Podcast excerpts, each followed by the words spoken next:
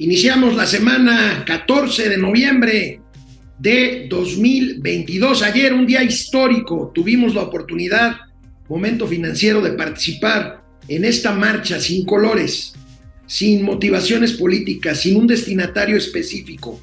Una marcha de cientos de miles de mexicanos que simplemente fuimos a defender lo que tanto trabajo nos ha costado, la democracia. Hoy, este es un tema ineludible para abrir momento financiero y para dedicarle una buena parte del programa. Tendremos imágenes, tendremos por supuesto gatelazos en torno a esta gran marcha en la Ciudad de México, aunque hubo otras 50 ciudades, un poco más, en donde hubo cientos y miles de personas defendiendo al INE y en contra de la reforma electoral que pretende, que pretende justamente minar la autonomía del Instituto Nacional Electoral. Finalmente, el viernes pasado, ya en la noche, se aprobó en lo particular el presupuesto 2023 con un gran incremento en el gasto socioelectoral, pues socioelectoral porque son gastos sociales con claros tintes electorales. Vamos a revisar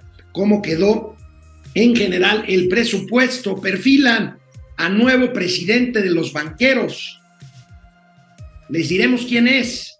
Un banco pequeño, un banco de nicho, un banco del nicho de gente que no necesariamente tiene acceso a servicios bancarios. Bueno, pues el presidente de Bancoppel será el nuevo jefe, el nuevo presidente de los banqueros a partir del año que entra. Esta semana inicia y tendrá lugar nada más estos siete días el proceso para elegir nuevo presidente del BID. Hay un mexicano entre los candidatos entre los candidatos el todavía subgobernador del Banco de México, que dejará de serlo el mes que entra, Gerardo Esquivel. Tendremos también eh, pues una proyección de cuánto se espera en ingresos económicos del Mundial de Qatar, que agárrese, empieza ya el próximo fin de semana el Mundial de Fútbol Qatar 2022. Por supuesto, ya les decía, cartelazos gatelazos en torno a la marcha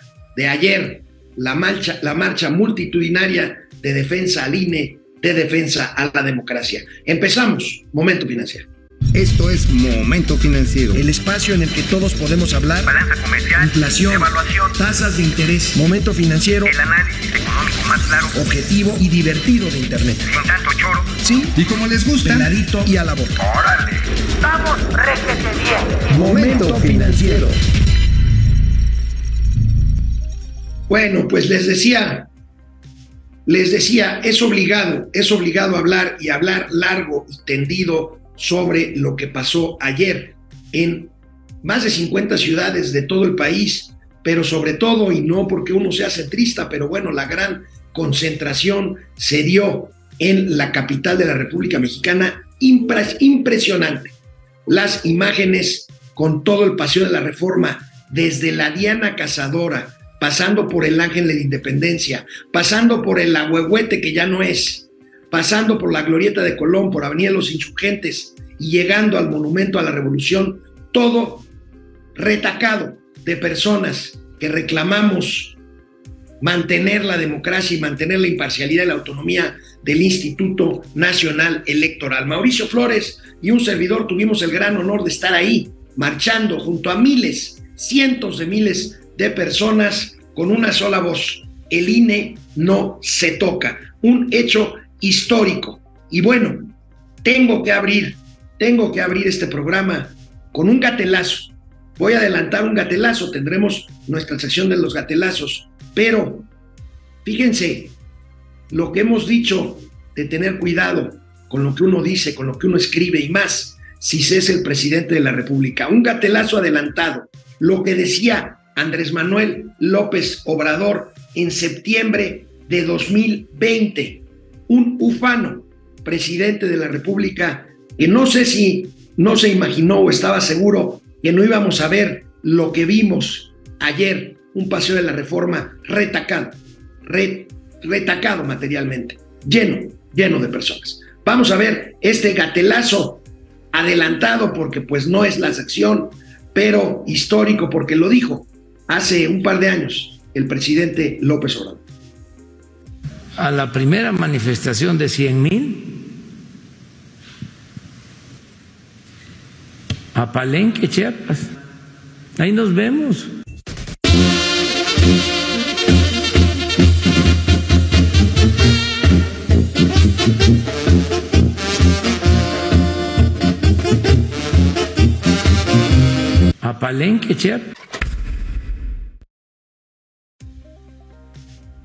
El presidente se balconea solo.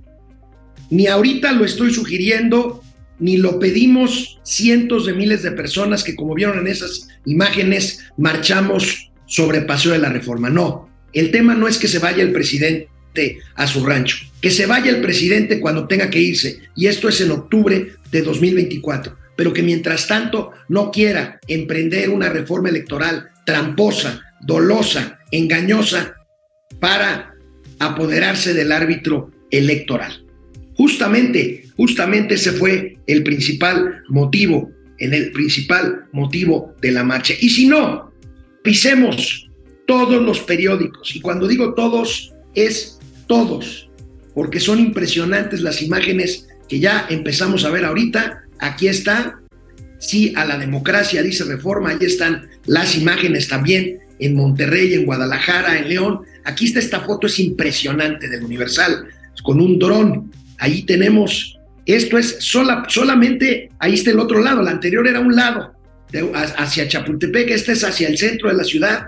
Impactante, impactante imágenes. Bueno, ¿qué les voy a decir? El Heraldo de México con la misma o con una imagen muy parecida y todos coinciden en eso. Eh, crónica, el INE no se toca, exigencia nacional, multitudinaria marcha, que si no llegó al Zócalo fue porque era un acuerdo, porque el Zócalo fácilmente se hubiera llenado, aunque el presidente diga lo contrario esta mañana. Fíjense nada más aquí, hasta la jornada, que es un periódico, un periódico afín a la 4T, ahí está la foto de la jornada, no les quedó de otra, ¿por qué? Porque es inocultable porque fue impresionante, porque fue histórico.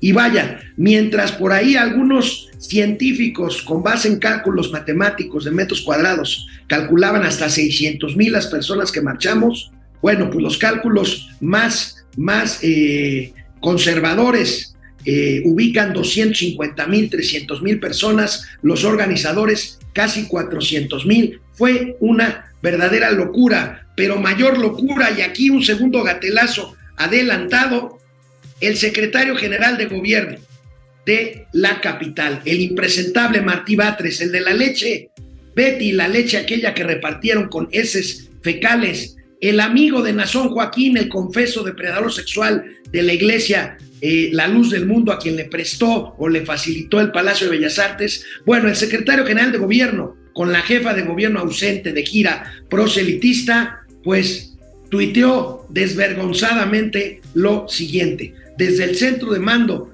de monitoreo dimos seguimiento a la movilización de hoy contra la reforma electoral. Asistieron entre 10 mil y 12 mil personas. Se reporta saldo blanco. Sí, señor Batres, saldo blanco, porque fuimos pacíficos y en son de paz, a pesar de que hubo provocaciones. Ahorita las vemos. Bueno, 10 y 12 mil personas. ¿Saben qué?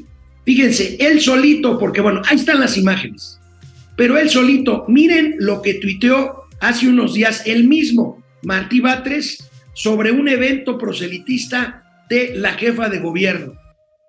10 mil personas en la alcaldía Cuauhtémoc asistieron a escuchar el informe de la doctora Sheinbaum. O sea, fíjense nada más, la foto que está ahí y dice que eran 10 mil las fotos y las imágenes que ya vimos y dicen que son 10 mil. Son verdaderamente impresentables. Tanto que el mismo presidente de la República hoy en la mañana, que trató de minimizar a todo lo que da la marcha, pues dejó el ridículo a su lambiscón secretario general de gobierno, porque el propio presidente dijo que habían sido 50 o 60 mil personas. Por supuesto, fueron muchísimas más, fuimos muchísimas más. ¿Qué cosa? Negar lo innegable, el día del cumpleaños del presidente, los lambiscones, incluyendo Batres, felicitando al presidente por su cumpleaños, pero se le dio un regalo de cumpleaños que fue llenar las calles de la Ciudad de México. Ya decíamos, más de medio centenar de ciudades en todo el país y ahí está el mensaje ciudadano, más allá de partidos políticos, más allá de organizaciones de todo tipo,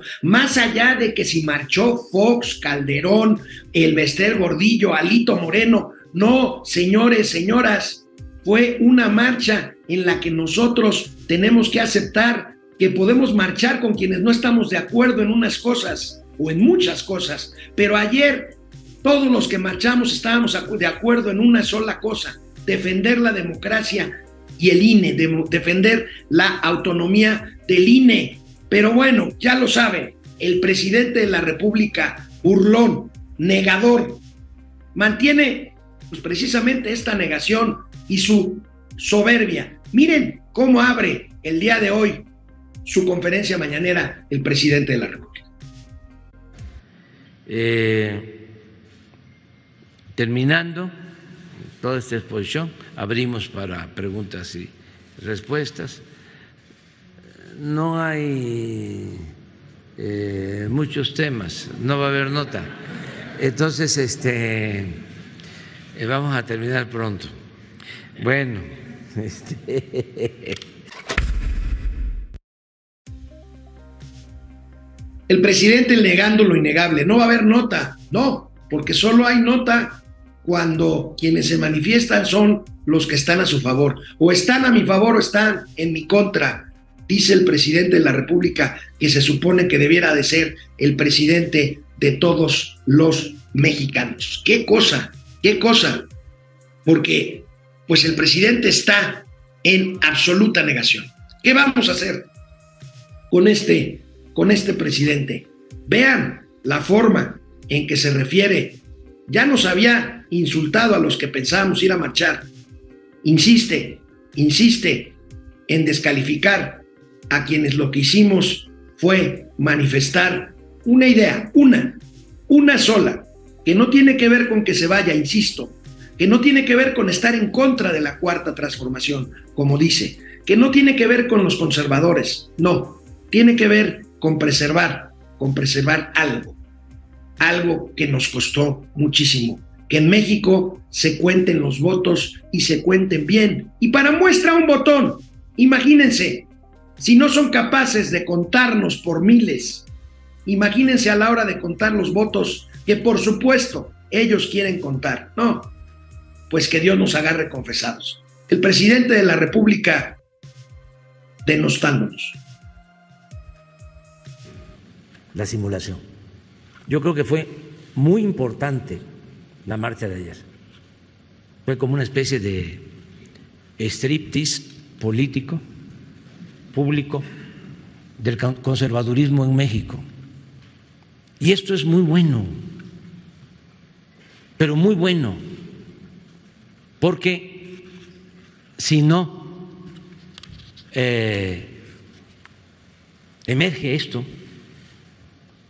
se mantiene soterrado y hace mucho daño para tener una sociedad mejor, más justa, más igualitaria, más fraterna.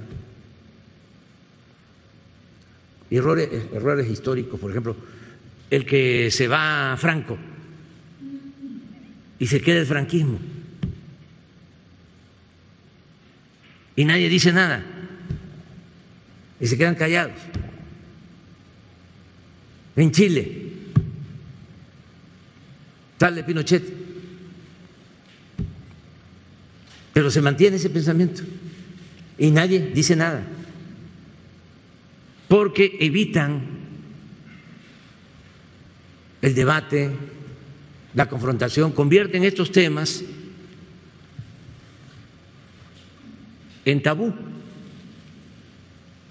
en temas vedados. Y en el mediano, el largo plazo, se daña muchísimo. Está saliendo ahora la hipocresía que prevalecía y que sigue existiendo. Está saliendo el clasismo, el racismo,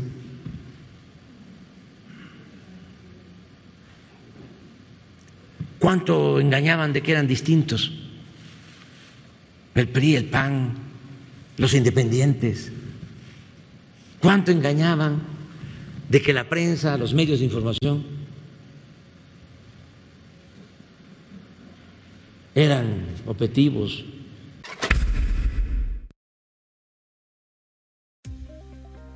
Fíjense lo que voy a decir. Estoy de acuerdo con el presidente de la República. Puso dos muy buenos ejemplos del por qué pasó lo que pasó ayer. Efectivamente, había muchos franquistas cuando se murió Francisco Franco, el dictador español. Cuando murió Francisco Franco había quien quería preservar el franquismo.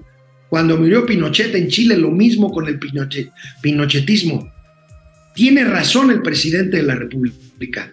Por eso marchamos ayer, porque cientos de miles, por no decir millones de personas, pensamos que la reforma electoral es justo por eso. La reforma electoral quiere acabar con un árbitro imparcial de las elecciones. ¿Para qué? Para que puedan manipular la elección y que aunque termine el obradorismo como tal, permanezca el obradorismo en la figura de quien ustedes quieran. Estoy de acuerdo con el presidente de la República y por eso marchamos ahí ayer. Por eso, justamente, porque no se repitan ejemplos como los que hoy mismo presentó el presidente de la República, Pinochet Franco. El obradorismo terminará cuando se vaya López Obrador. Él quiere heredar este proyecto en manos de un candidato que cada vez puede ver más complicado su panorama electoral por lo que pasó en 2021 y por lo que pasó ayer. Por eso quieren al árbitro electoral, por eso quieren, no lo van a poder manipular la elección como se hacía antes y que ya no estamos dispuestos a tolerar los mexicanos. Justo mi reflexión en la columna que me publicaron ayer en DDC que me publican hoy otros portales, justamente eso, la marcha. ¿Qué sigue después de la marcha? Hay que mantener esto, esta lucha, porque después del éxito de la marcha de ayer, lamentablemente, bueno, seguirá por supuesto el presidente de la República presionando, extorsionando a diputados que no necesariamente tienen el voto que necesita para cambiar la constitución y reformar las leyes electorales, para que lo hagan para que el, secretario de Gobernación pueda cumplir con su promesa de que haya el próximo mes de diciembre una reforma electoral. Eso sigue, seguirán los manoteos. La marcha de ayer encareció esa negociación. Yo quiero ver si Alito Moreno, el líder del PRI, o diputados o senadores que lo acompañan, después de lo de ayer, son capaces de votar con, con los obradoristas, con los morenistas, una reforma que mine la autonomía del INE. Y no solo eso, después de eso, ¿qué seguirá? En marzo del año que entra cambian cuatro de once consejeros electorales. Los morenistas están felices porque se van Lorenzo Córdoba y Ciro Murayama, pero lo que quieren ahora es imponer a esos dos, a los sustitutos de estos dos consejeros más otros dos, porque son cuatro los que se van a renovar, a gente completamente afina, morena, como han hecho en la Suprema Corte, como han hecho en la Comisión Nacional de Derechos Humanos, como han hecho en la Comisión Reguladora de Energía o en la Comisión Nacional de Hidrocarburos. Eso es lo que van a querer hacer y el presidente tendrá todavía una vía de salida, porque para estos eh, para estas elecciones o para este, esta designación de cuatro consejeros también requieren mayoría calificada que no tienen tres cuartas partes de los votos en el Congreso de la Unión. Tiene todavía una salida el presidente de la República. Dejar al INE con solo siete de once consejeros para enfrentar la gigantesca labor de organizar las elecciones estatales de 2021, pero sobre todo, todo la presidencial de 2024. Y aunado a esto, siete de once, sin caso de que no logren lo que se propone, pues la asfixia presupuestal a la que está sometiendo al INE para que con menos dinero y menos consejeros, pues pueda tener un pretexto, sobre todo si pierden las elecciones, de decir, perdimos otra vez por culpa del INE. Es mezquino, es verdaderamente inconfesable lo que les estoy eh, platicando, que son los escenarios que vienen. Por eso, por eso la batalla apenas empieza la batalla.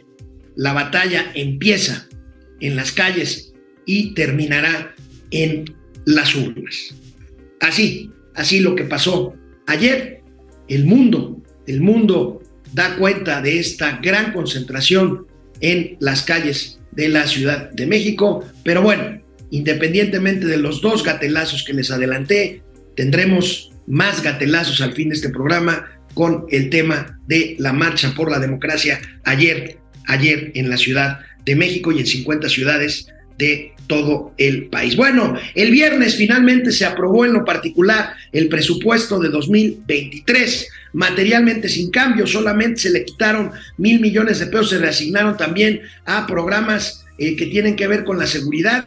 Fue materialmente el único cambio y bueno, pues ya lo habíamos, ya lo habíamos eh, anticipado aquí en Momento Financiero, eh, Mauricio Flores y un servidor, solo cuatro cambios aprueban en San Lázaro el presupuesto 2023 reasignan mil millones de pesos de la Judicatura Federal a estados para el tema de la Guardia Nacional y otras tres reservas aprobadas de 2.400, solamente tres se aprobaron en educación, pueblos e infraestructura, no modifican gran cosa el presupuesto de egresos de la federación, fueron 40 horas, 386 oradores y finalmente se completó lo que pues habíamos ya ratificado aquí. Se privilegian los programas sociales que tienen claramente un carácter electorero. Lamentablemente, eh, porque bueno, nadie, nadie puede objetar que se apoye subsidiariamente a los que menos tienen, pero bueno, claramente los programas del paquete económico 2023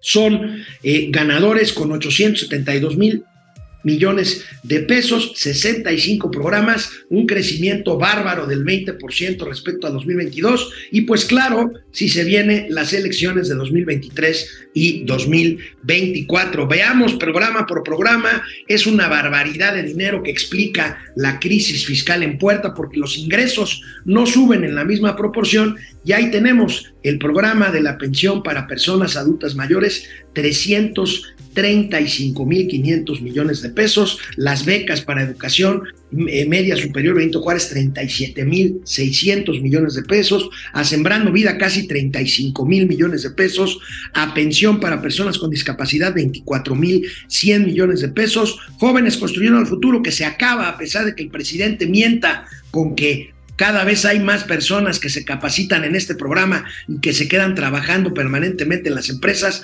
23 mil millones de pesos, jóvenes escribiendo el futuro, 11 mil 200 millones y el programa para apoyos de hijos de madres trabajadoras, 2.900 millones. ¿Se acuerdan que eh, aquí, pues simplemente las estancias infantiles se suprimieron? Bueno, pues ahí está, las guarderías, en fin.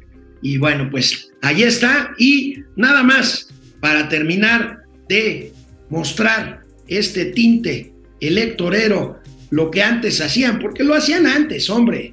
No nos hagamos tontos. El tema es que estos dicen que son diferentes. ¿Se acuerdan de la Secretaría de Desarrollo Social? Bueno, ahora es la Secretaría del Bienestar. Y miren la barbaridad de incrementos presupuestales en los últimos años. Empezó el sexenio con un presupuesto de 127 mil 500 millones de pesos, que se ha multiplicado ya por casi cuatro veces 414.600 millones de pesos aprobado el viernes el presupuesto de la Secretaría de Bienestar. Y con ello, pues lo que es simple y llanamente compra de votos, porque había programas sociales, había el programa este, Prospera, estaba el programa Solidaridad en tiempos de Salinas, eran apoyos bastante más focalizados que ahora, ahora se dispara como escopeta, como tirar el, el dinero los billetes y las monedas desde un avión a los pueblos, así en vez de tener un padrón correcto. Aquí el único padrón que importa es el padrón electoral, por eso no ven muchos niños por ahí, este, porque los niños no votan. Y bueno, este, pues esto es la verdad, la realidad presupuestal de este país y de este gobierno de la mal llamada cuarta, cuarta transformación. Bueno, pues creo que estamos llegando a la mitad del programa de Momento Financiero. Efectivamente, es la media. Vámonos a un corte para ver cómo se comunican nuestros amigos y amigas de Momento Financiero. Regresamos con más información. Bueno, el doctor Amaury Serranov dice, tampoco hay que demeritar la marcha en apoyo al tío Mau que sucedió a la par de la marcha en apoyo del INE. Bueno, vamos a tener que armar una, una, este, una encuesta, porque fíjense que ayer, y ahorita lo comentaremos, eh, tuvimos el gusto, Mauricio y yo, de eh, que nos saludaran muchas personas que, eh, que son seguidoras de momento, de momento financiero, y bueno, pero hubo varias personas que se me acercaron antes de que llegara Mau, porque ya saben, para variar llegó tarde a la marcha,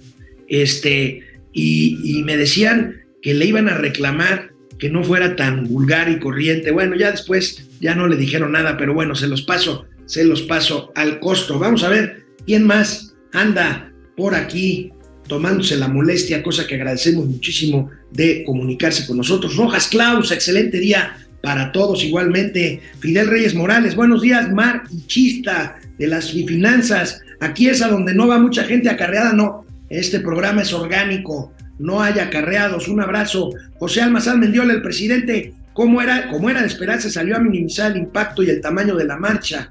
Es como el boxeador fantoche que acaba de recibir un madrazo de un rival que consideró inferior. No me dolió, dijo el boxeador mientras sangra de la boca y le cuentan 10. Bueno, pues sí, vaya, está enojado el presidente y están enojados sus seguidores. La verdad es que no se esperaban tantísima gente que saliera ayer a la calle. Jorge Yopigua, santa metida de corneta. Ay Dios. Bueno, este, ahí, ahí se la paso a Mauricio.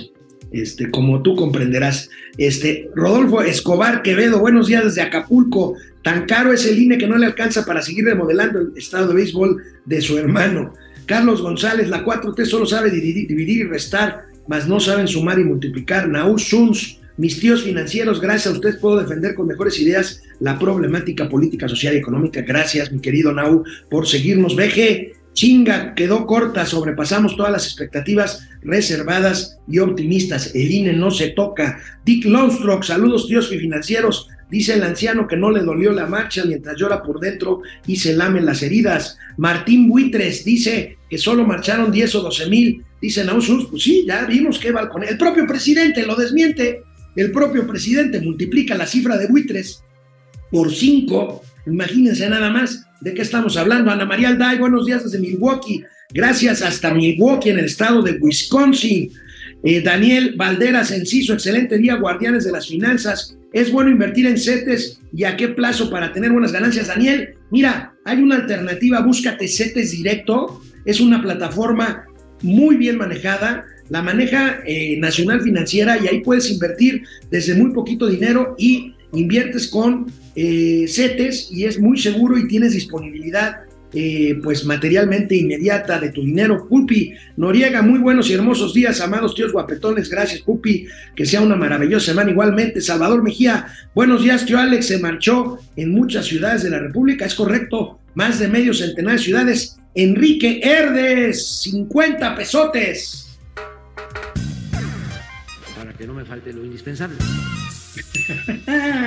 Muy bien, Inge, gracias. Ahí está, para que no le falte el indispensable. Dice Enrique Herdes, Terence Hill y Bob Spencer. Hay docenas de videos mostrando eh, cómo acarreados gente. ¿Por qué no habla de eso? Chairo, ahí fue el Chairo del día.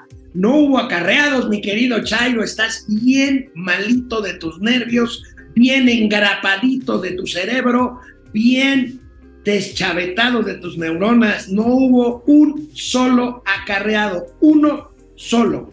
Peje se superrebasó no solo la capital, los estadios, el Zócalo, eh, to todas las capitales. Eh, eh, los rebasamos fácil, fácil, doctor. Para que se, el doctor Serrano, para que se dé una idea, acá en León nada más se calculan al menos 15 personas. En León, Antonio Pedraza, Ahora resulta que el Zócalo se llena con 120 mil, pero cuando hay sus eventos dicen que son más de un cuarto de millón. Así son. Así son. Efraín, la, la jeta del bulto lo demuestra. Tuvo diarrea desde la nocturna hasta la mañanera y así seguirá día tras día. Darío Uribe, 25 pesotes. Gracias, Darío. Son aportaciones. A fin de mes yo les informo. Así es, son aportaciones y hay Mables, les informará. Luis Bermúdez, saludos cordiales. ¿Qué pensará el Mismo Mr. Magual decir que eran entre 10 y 12 mil personas. Fidel Reyes, como Morena, no saben contar. Imagínense contando los votos. No, bueno, ya lo vimos en las consultas, estas chafas de la cervecería y del chaifa. No, no, bueno, este, no, no, no, no, ni Dios, ni Dios lo mande. Com Israel, tío Mau, lamentable, cómo bloquearon en internet, sí, lo bloquearon, lo bloquearon, así es. Araceli Vences, hay esperanza para México, la clase media principalmente salimos a marchar en defensa del INE, no pasará la reforma mañosa. El Pidio Ortega, el Pidio Ortega, saludos y bendecir inicio de semana. Gracias, Nau Suns. El presidente quiere elecciones como ayer a mano alzada. Ale Mus, yo estoy muy orgulloso de los mexicanos que marcharon. Gracias, Ale. si la memoria no me falla, Tocayo, tú estás en Chile, en, en, no sé en qué parte de Chile, pero estás allí en el Cono Sur. José Almazán Mendiola, algo me sorprendió gratamente. Fue la extraordinaria participación, el ánimo festivo y la hermandad, exactamente, ni chairos ni fifís, todos ciudadanos, todos mexicanos, así es, cómo reaccionó el monedero de la bolsa mexicana con la marcha de ayer, no tuvo, no tuvo mayores, yo creo que estaba descontado, este, no, no hay algo que comentar de la bolsa, Gonzalo, este, depredador mercenario se les advirtió que no salían de sus casas, el aire no era propicio, pues hasta contingencia nos pusieron, y así, y así estuvimos. Laguser, según un satélite de Estados Unidos, hizo el conteo y fueron 810.378 personas. Bueno, pues, ahí está. Lago, ojalá y nos puedas compartir esta información si tienes imágenes, si tienes más datos. María Ruth Hernández, buenos días, tíos financieros. Me gusta mucho su programa. No pude ir a la marcha, pero toda mi solidaridad con el INE. Good vibes. Eh, salud, Salvador Mejía, si hubo, si hubo camiones porque la gente que venía a otros estados se pusieron de acuerdo y rentaron un camión. Sí, mi querido Salvador, probablemente yo no vi camiones. Pero si hubo camiones, eran por lo que estás diciendo. Acarreados, créanme, cero acarreados. Vámonos.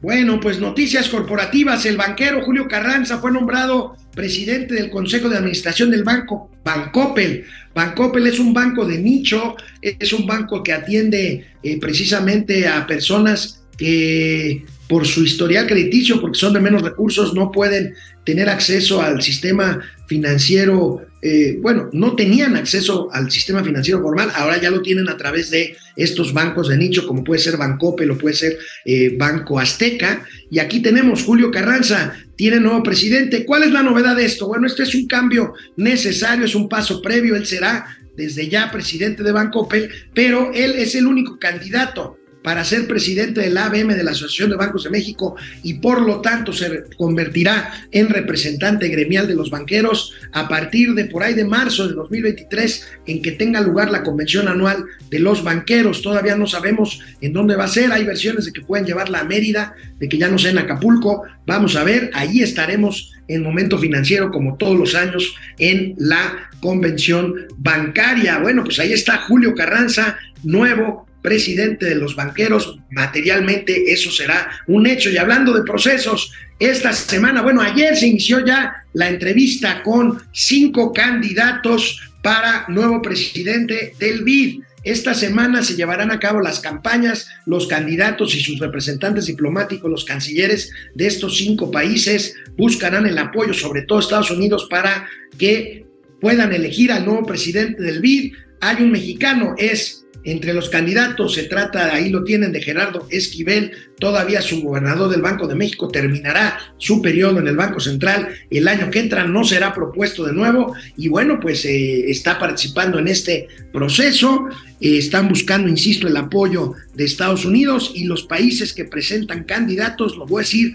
en el orden que creo yo, con posibilidades de ganar, o sea, el primero que voy a decir es el que más posibilidades tiene de ganar a mi ver y de ahí para el Real. Bueno, ahí les va Brasil, Chile, Argentina, Trinidad y Tobago y México. Así, así se los pongo. Y bueno, pues ahí será un proceso bastante rápido. Vamos a ver en qué termina, termina el proceso que elegirá al nuevo presidente del Banco Interamericano de Desarrollo. Bueno, pues esta semana que terminó la semana pasada fue una buena semana, amigos y amigas. Una buena semana. ¿Por qué? En Estados Unidos el martes la gente salió a votar y aunque Ganaron los republicanos la mayoría en la Cámara de Representantes, fue un triunfo pírrico. Los demócratas ganaron estados que daban por perdidos. Mantienen la mayoría en el Senado de la República, pero sobre todo le dicen que no a las locuras de Donald Trump, que sale bastante maltrecho de las elecciones, sus candidatos perdieron, su discurso se eh, debilita y bueno, afortunadamente, afortunadamente, eh, pues esto sucedió en Estados Unidos. Eso fue la primera cosa. La segunda, ya lo comentamos ampliamente, sucedió ayer aquí en México. Y bueno, ¿a qué voy con esto? Bueno, Joe Biden sale fortalecido, el presidente de los Estados Unidos de las elecciones de medio término en la Unión Americana y así, más fortalecido, renovado, reloaded, como dicen, viaja a Indonesia en donde ya tuvo lugar el encuentro precisamente con el líder chino, con el señor Xi Jinping, que bueno, en un entorno complicado por la guerra, por eh, la ruptura en cadenas de suministro, por la redefinición geopolítica y económica del mundo. Bueno, pues aquí les tengo las primeras imágenes de un fortalecido Joe Biden saludando a al líder chino, a Xi Jinping, en Bali, en la isla Indonesia, en donde tiene lugar el grupo, en la reunión de los grupos del grupo de los 20, en donde está incluido México, pero adivinen qué, está como otros jefes de Estado y de gobierno como Biden, como Xi Jinping, como Emmanuel Macron, como Scholz de Alemania, eh, como pues materialmente todos los líderes del G20, ahí está López Obrador. No, López Obrador está ocupado todavía a estas alturas de la mañana en desacreditar a quienes marchamos ayer y en decir barbaridad y media, allá está Marcelo Ebrard. Pero vamos a ver, pero vamos a ver estas imágenes, las primeras imágenes del encuentro de esta mañana en Bali, Indonesia, entre los líderes de los países con las economías más grandes del mundo, Estados Unidos y China. Da kommt Biden. Handshake. Kein Fistbump.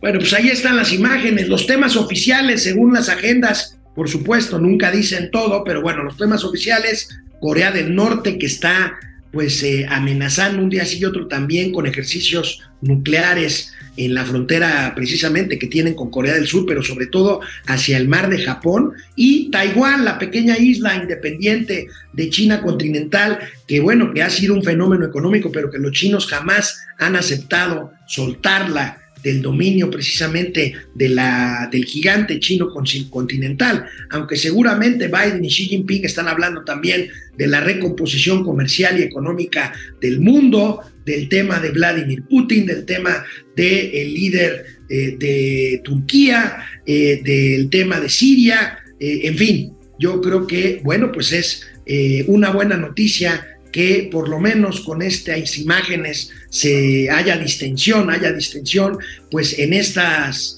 eh, en estos últimos años que han sido verdaderamente complicados y precisamente de muchas tensiones entre los dos gigantes, el gigante americano y el gigante asiático. Bueno, pues ahí está, vamos a ver qué sucede con esto y hablando también pues de temas muy, muy, muy lejanos a nuestro país, aunque en este caso pues está eh, pues la expectativa, porque además 100 mil mexicanos cuando menos viajarán a Qatar, a la Copa del Mundo, estamos a seis días de que se inaugure el Mundial de Fútbol Qatar 2022, ya se hacen proyecciones de los ingresos que ello representará. Y bueno, pues permítanme citar un extraordinario trabajo hoy del financiero que pues prevé que se incrementen en un porcentaje importante las ganancias de Qatar a pesar de los pesares, a pesar de que tuvieron que cambiar la fecha. El Mundial se hace generalmente en verano, pero era imposible hacerlo en el desierto catarí. Bueno, superaría el 19% de ingresos de la Copa Rusia 2018. Prevén los expertos que la FIFA, la Federación Internacional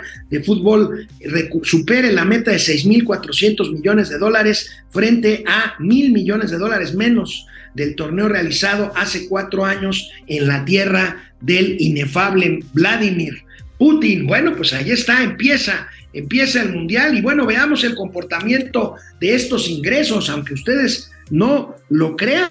Miren, bueno, pues este, eh, quienes acaban pagando, claro, son las ciudades sede o los países sede, pero bueno, para la FIFA, para la industria del fútbol, todo es miel sobre hojuelas. Fíjense, venimos de eh, Corea-Japón, el Mundial de Corea-Japón en 2002, 1.600 millones de pesos, Alemania 2006, 2.600, mil millones más, eh, este, 4.200 en Sudáfrica 2010, que se fueron a 4.800 en Brasil 2014, 5.400 millones de dólares de ganancias en Rusia 2018 y mil millones más, como ya les decía, 19% más en Qatar 2022, según las proyecciones. Y ustedes dirán, esto no incluye venta de tickets, venta de boletos para la asistencia a los estadios. No, no, no, eso es lo de menos. El pastel, el pastel gordo, el pastel sabroso, el pastel que deja precisamente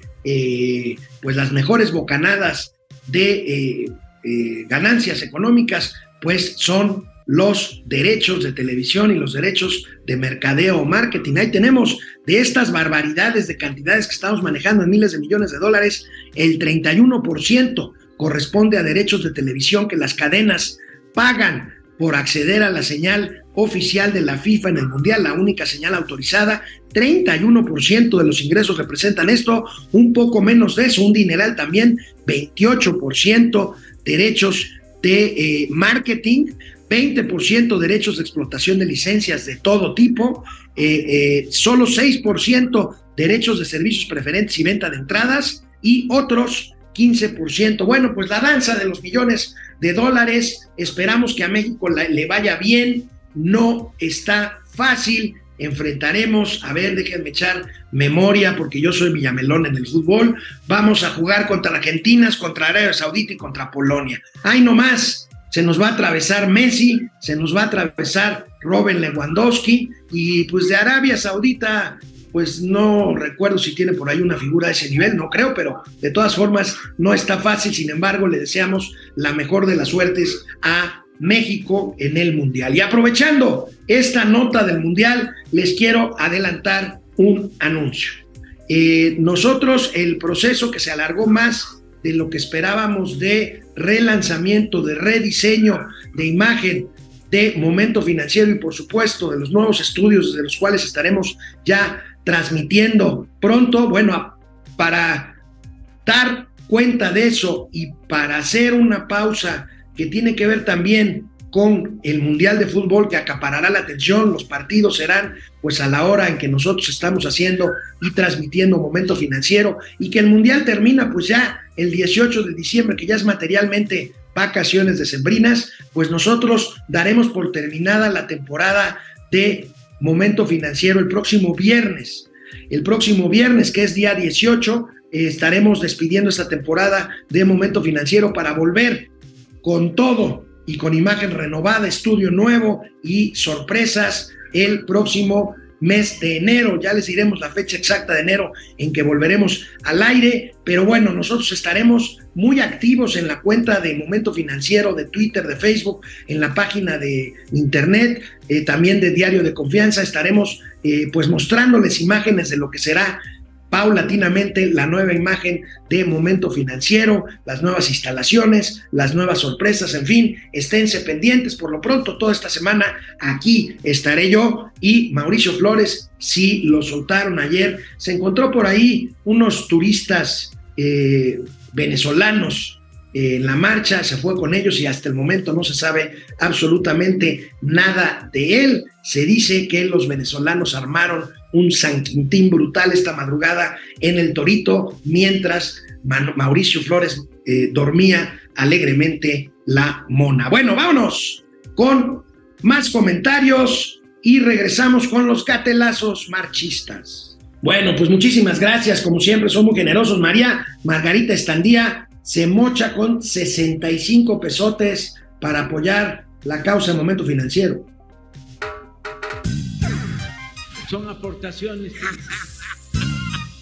A fin de mes yo les informo.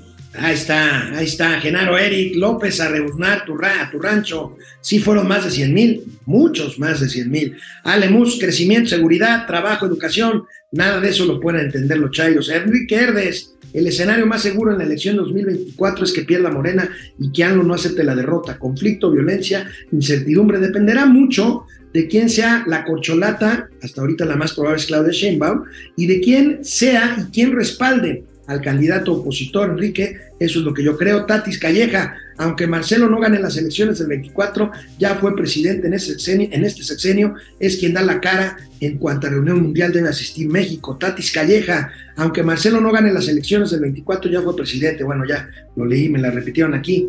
¿Por qué no está el tío Mao? Ya lo expliqué este doctor Serrano. Carlos González, deuda con Peña, 10.4 miles de millones. Con el Cacash serán 16 mil 16 mil millones. Bueno, sí, ahí está, la deuda, la deuda.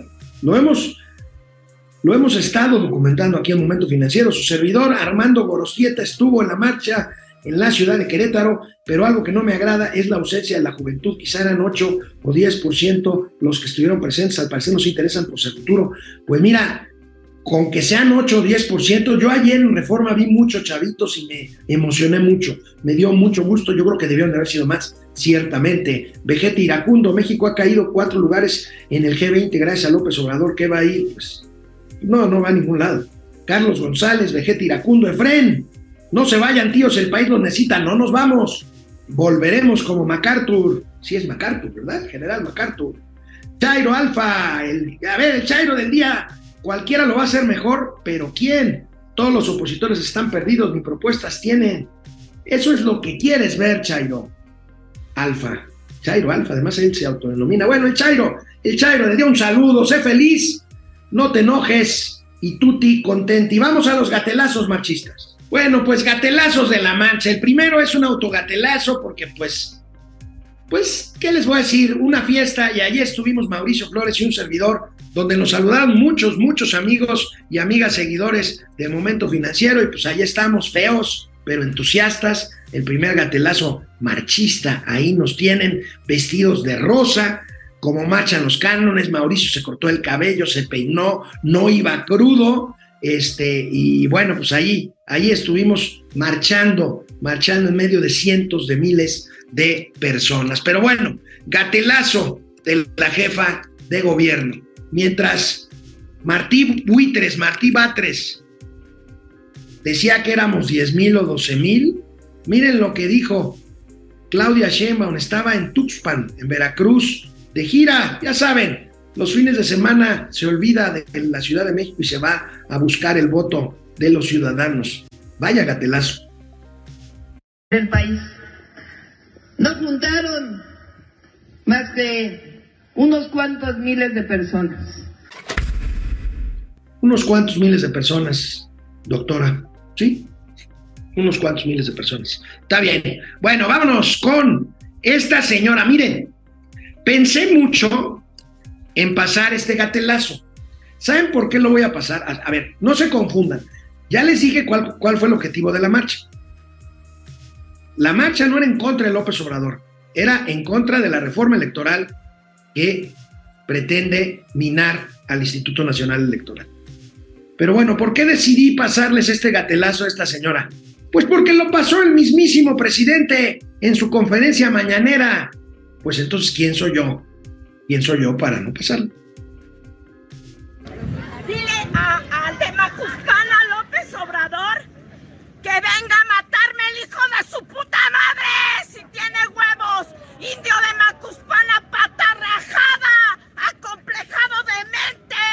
Chingas a tu puta madre. Alínenos a la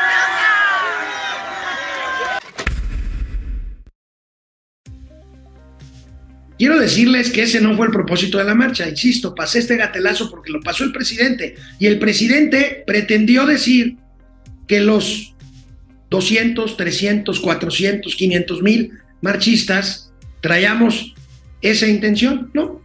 Todo queda en una anécdota, en un gatelazo, en un gatelazo marchista que se exhibió en la mismísima, en la mismísima mañanera. La diputada trans, María Clemente fue a provocar personas en las afueras del perímetro donde se desarrollaba la marcha. Qué pena, qué pena. Qué bueno que no se cayó en provocaciones. Miren. El maricote tiene miedo. Es un naco. No le hagas caso, no le hagas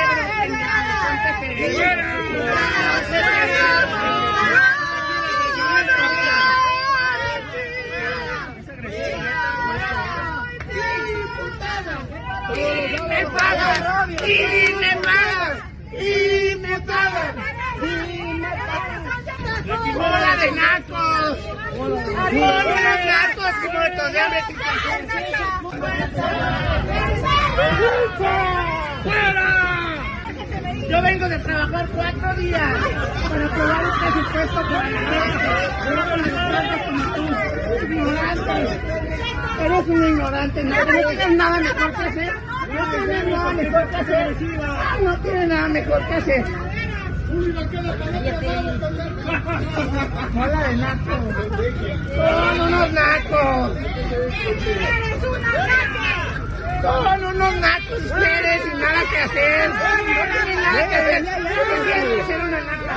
¿Qué se siente ser una naca? Que eres una naca.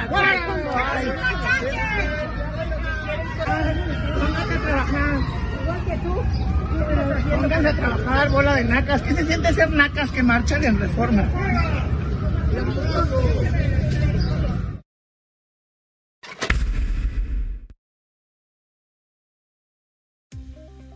Bueno, pues si el presidente hubiera querido poner un ejemplo de clasismo y racismo, pues debió de haber pasado también en la mañana el video de la diputada morenista María Clemente. Pero bueno, hubo por ahí otros provocadores chistosones, como por ejemplo este, provocó, pero ¿saben qué? Empezó a hacerle el trabajo sucio al SAT. No lo van a creer, miren. una este por. Ahora sí, a pagar impuestos. A pagar impuestos. Marche. Pues ese hombre diciendo a pagar impuestos, pues sí, ya los pagamos, por lo menos yo y la mayoría de los que estábamos ahí. Bueno, pues ahí está el recaudador, el gatelazo recaudador. Miren esta muy buena pieza de Seth Paco en internet, en Twitter.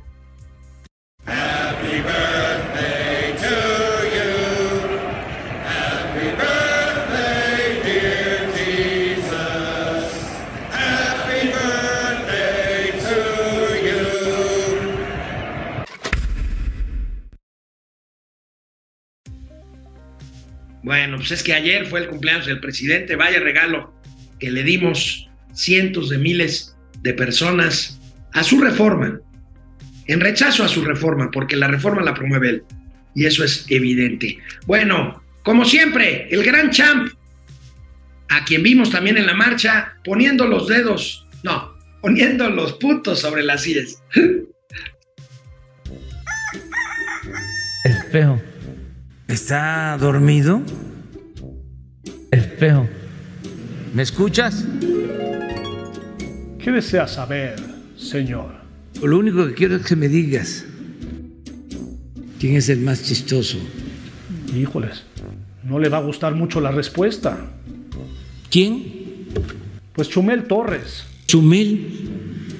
No.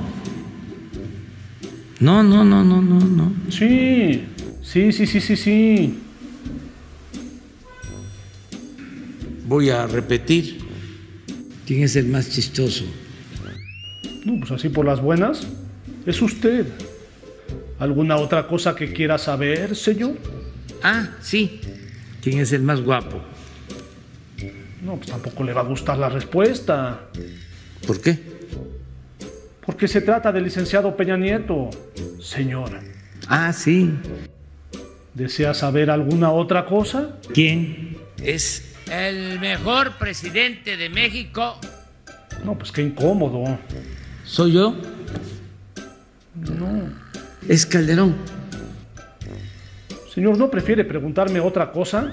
A ver, ¿quién es el más popular No, pues hace pura pregunta comprometedora. No era yo. Pues era. Pero es que hoy el INE tiene mayor popularidad que usted. No es cierto. Sí. Hasta una marcha van a hacer para defenderlo. Voy a destruir el, el INE. Pero señor, ¿no puede destruir a todo aquel que piensa diferente a usted? No. Vamos a ver. No, señor. ¿Qué hace? Rompió el espejo el presidente. Ah, que el gran champ, qué, qué creatividad y qué ingenio tiene el buen champ. Bueno, pues aquí estamos. Nos vemos mañana aquí en Momento Financiero. Vamos a ver cómo llega Mauricio después de un domingo de marcha y un lunes de cruda. Nos vemos mañana. Thank you.